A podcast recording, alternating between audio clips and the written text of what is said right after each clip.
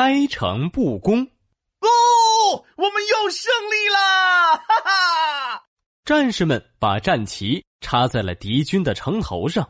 三国时著名的政治家、军事家诸葛亮率领大军出去打仗，接连取得了胜利。这天，他和部下正在营帐中商量着作战计划。这时，一个士兵急匆匆的跑进大帐：“报，丞相，敌军大将率领十多万大军前来挑战。”诸葛亮看了看战场地形图，闭眼想了想，对众人说：“嗯，我看敌军一定会先来攻打街亭。街亭是运送粮草必须经过的地方。”敌军要想断了我们的运粮路线，一定先会攻打这里。诸葛亮摇了摇鹅毛扇，看了看大帐中的将领们，高声问道：“哪位将军愿意去镇守街亭，迎战敌军？”这时，将军马谡快步走上前，大声说道：“丞相，我愿意率军去守街亭。”马谡喜欢读兵书，曾经出过很多好计谋，很受诸葛亮的器重。但他很少带兵打过仗，因此诸葛亮有些不放心，便对马谡说：“你可知道街亭关系重大，如果失守，对我们的整个局势将非常不利。请丞相放心，我一定会守住街亭的。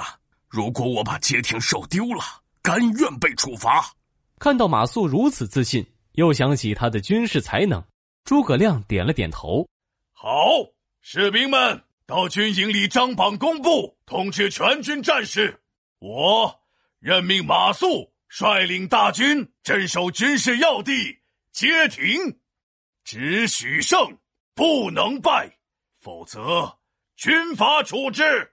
士兵们围着通知议论纷纷。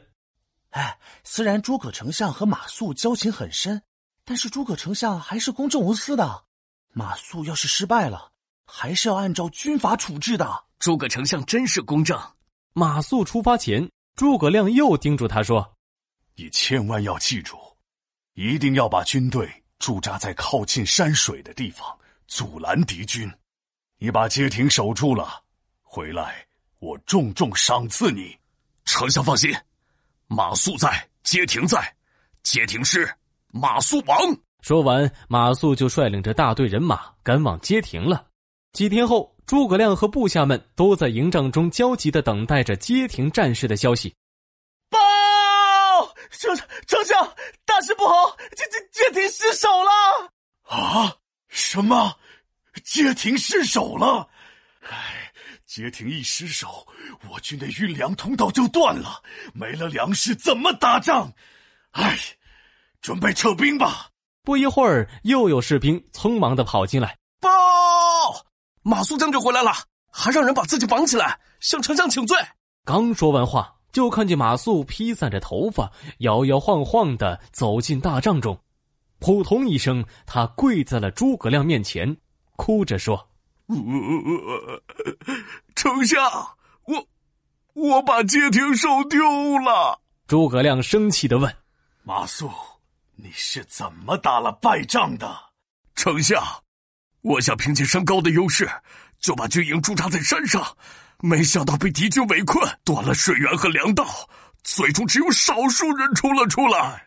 诸葛亮瞪大了眼睛，使劲的拍了一下桌子：“你呀，唉！我反复告诉你要把军队驻扎在靠近山和水的地方，你怎么就不听啊？”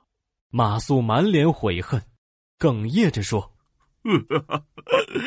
是我的错，才打了败仗，请丞相处罚我吧。这时，帐中几员大将一起上来为马谡求情：“丞相，现在正是需要人才的时候，不能斩杀大将啊！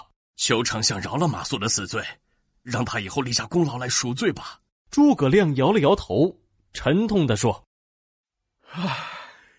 ”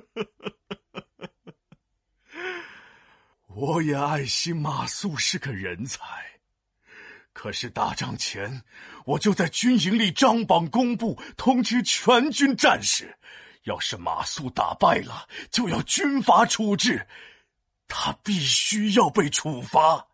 今天我如果饶了他，怎么能让大家服气？说完，诸葛亮挥了挥手，眼含着泪水喊道：“唉，来人呐，把马谡推出去斩了，以正军法。”行刑前，马谡给诸葛亮留言说：“这个处罚是公平公正的，我即便死了，也不会怨恨丞相。”接着，诸葛亮又向皇上上了一份奏折，上面写道。因为我没用，用错了人，造成了街亭失守，请求给我连降三级官职。诸葛亮一生以诚心对待人，以公道做事情，人们赞扬他开诚心，不公道。开诚布公这则成语出自《三国志》，形容真诚待人，坦白无私。